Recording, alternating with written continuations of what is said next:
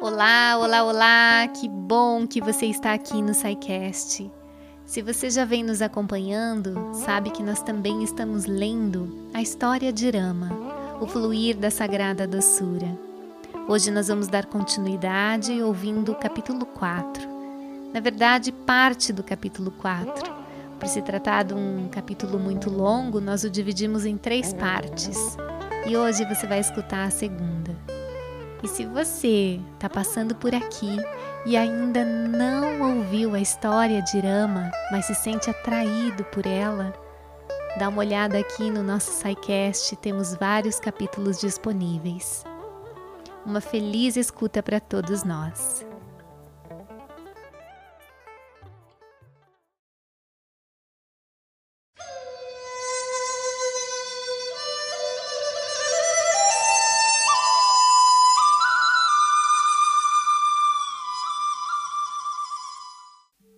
As crianças cresceram rapidamente sob o carinhoso cuidado das mães. Desde o início, porém, observou-se um fato curioso. Lakshmana sempre buscava Rama e Shatrughna sempre buscava Bharata. Desde o dia do seu nascimento, Lakshmana estava sempre chorando. Enfermeiras e outras pessoas tentaram diversas soluções e paliativos, Nada aliviava o seu sofrimento nem fazia parar o seu choro. Suspeitou-se de alguma dor interna e experimentou-se uma grande quantidade de remédios, mas nenhum surtiu efeito. A rainha teve a certeza de que a dor da criança estava além do alcance de medicamentos. Sumitra pediu então que chamassem Vashista. Quando este entrou no salão, prostrou-se aos seus pés e suplicou: Mestre, Lakshmana tem chorado desde o seu nascimento, clamando por algo que não sou capaz de descobrir. Consultei médicos e tratei-o como aconselhado, mas o choro aumenta cada dia. Ele nem mesmo desfruta do leite materno. Quanto ao sono, é totalmente inexistente. Como poderá ser saudável e vigoroso se continuar assim? Diga-me, por gentileza, por que ele se comporta dessa forma e abençoe-o para que pare com esse pranto contínuo. Vashista pensou por algum tempo e então falou: Ó oh, rainha, a dor dessa criança é incomum e a senhora está tentando curá-la com métodos e medicamentos comuns. O anseio de Lakshmana está além da compreensão dos mortais. Faça o que eu disser e ele ficará calmo e feliz. Na mesma hora deixará de chorar e começará a brincar com prazer. Deite-o ao lado de Rama, o filho de Kaushalya. Esta é a panaceia. Após abençoar mãe e filho, Vashista partiu. Sumitra levou a criança até o berço de Rama e deitou ao lado do irmão. A partir daquele exato momento, o choro parou. Começaram os risos e as brincadeiras. Aqueles que testemunharam essa transformação ficaram maravilhados. Lakshmana, que até então sofria, começou a tagarelar alto na maior felicidade, balançando alegremente os pés e as mãos. Parecia um peixe devolvido à água, deslizando animadamente em rápidos impulsos. Achava-se na presença de Rama, imerso em bem-aventurança e consciente da graça que ele derramava. A história de Shatrughna teve contornos semelhantes.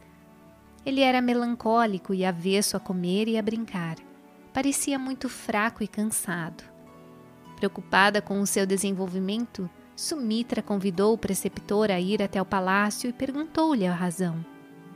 Vashista sorriu novamente e disse: Mãe, os seus filhos não são de natureza comum, eles nasceram para encenar um drama divino. Coloque Shatrughna na mesma cama de Bharata. Então a sua rotina diária será prazerosa e extremamente feliz. Não se preocupe mais. Vashista abençoou-a e partiu. Sumitra seguiu imediatamente as suas instruções e a partir de então, Shatrughna passou o tempo na companhia de Bharata. As crianças estavam sempre juntas, em ilimitada bem-aventurança, e o seu progresso era imensurável. Como o esplendor do sol, cresciam a cada hora em inteligência e glória.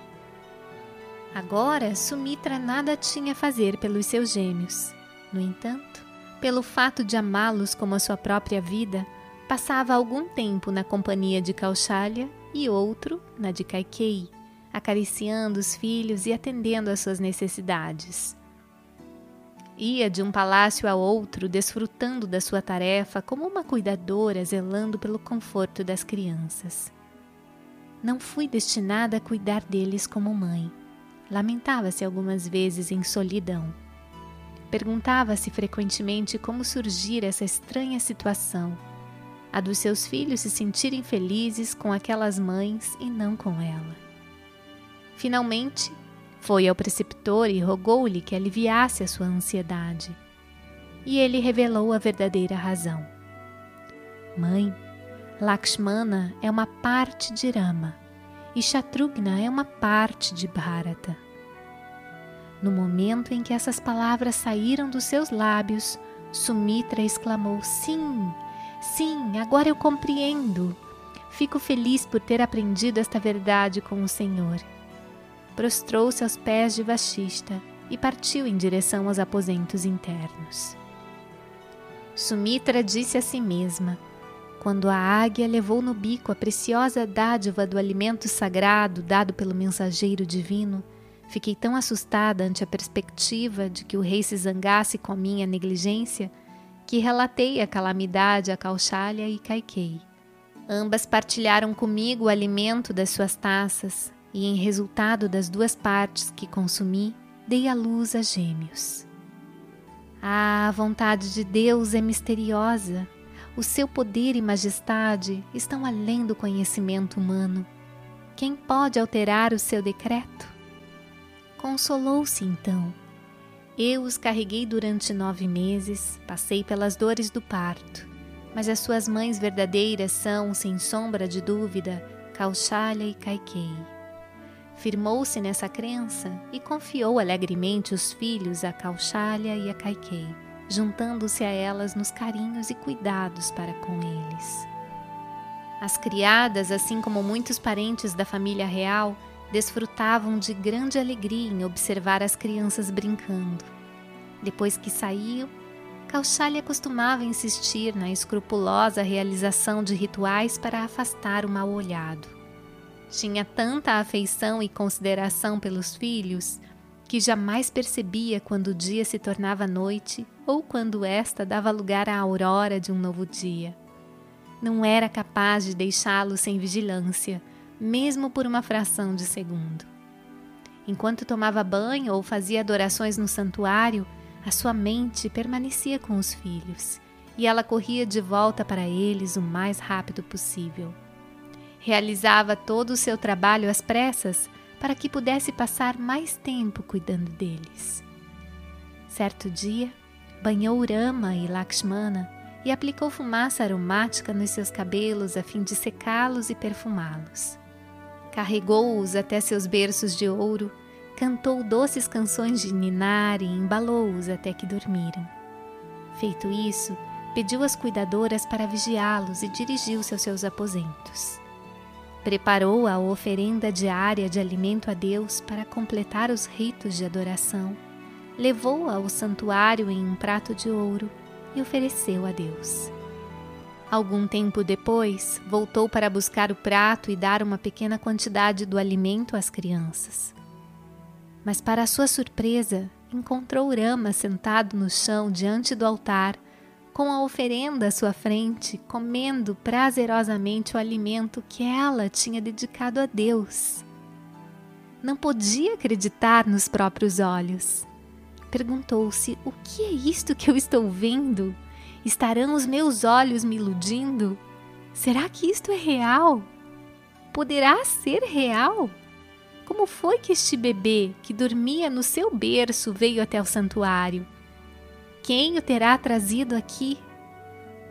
Correu até o berço e espiou dentro dele, só para ver Rama adormecido ali. Afirmou a si mesma que aquilo fora uma ilusão e voltou ao santuário para buscar o recipiente com o alimento que pusera diante das imagens. Encontrou-o vazio. Então ficou a imaginar como aquilo poderia ter acontecido. Ter visto a criança no santuário poderia muito bem ter sido uma ilusão de ótica. Mas e o recipiente vazio? Como poderia ser uma ilusão de ótica?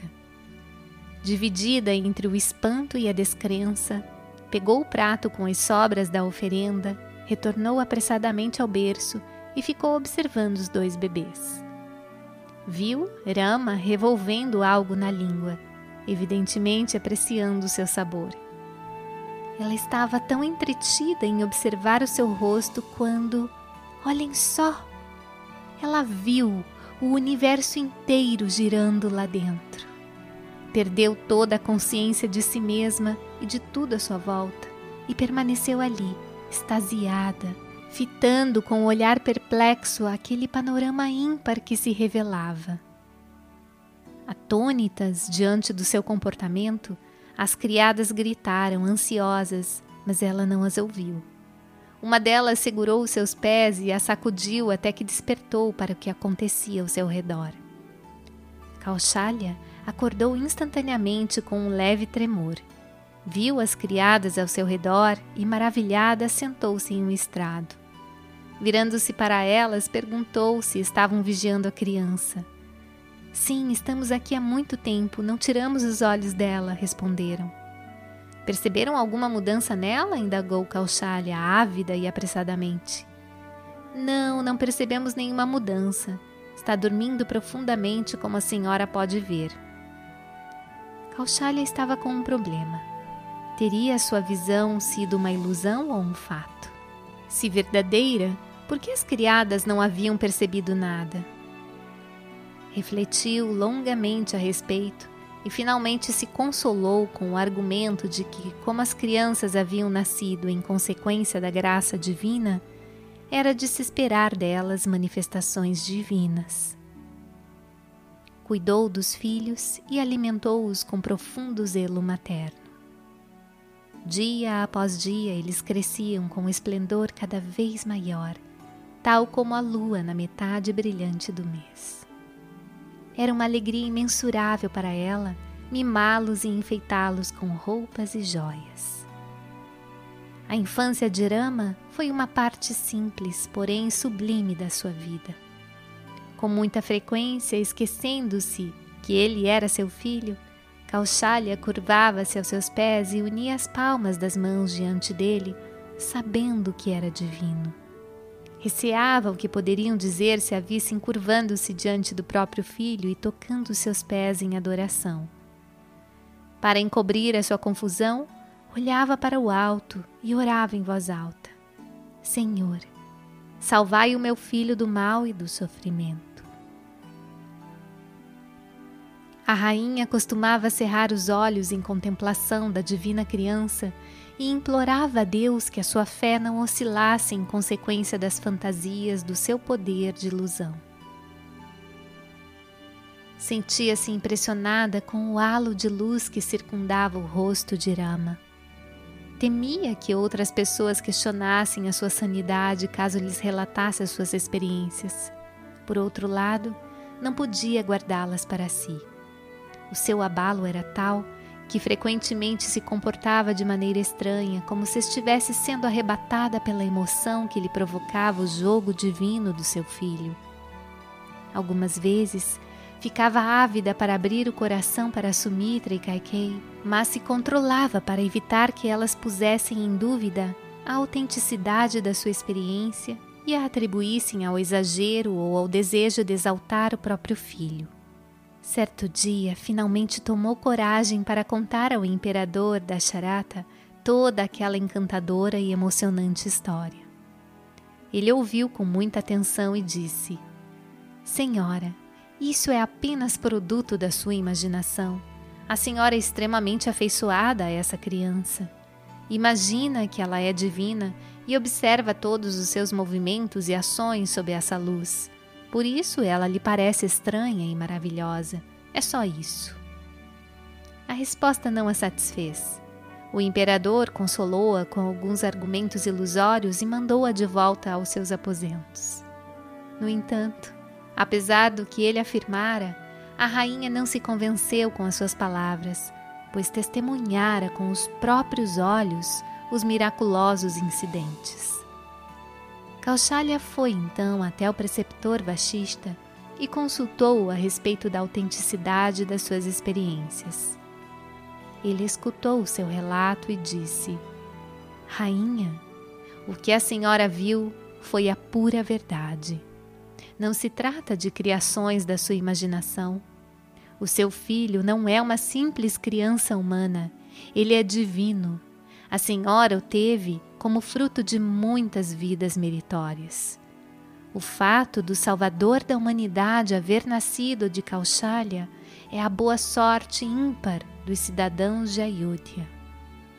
Abençoou abundantemente a rainha e partiu.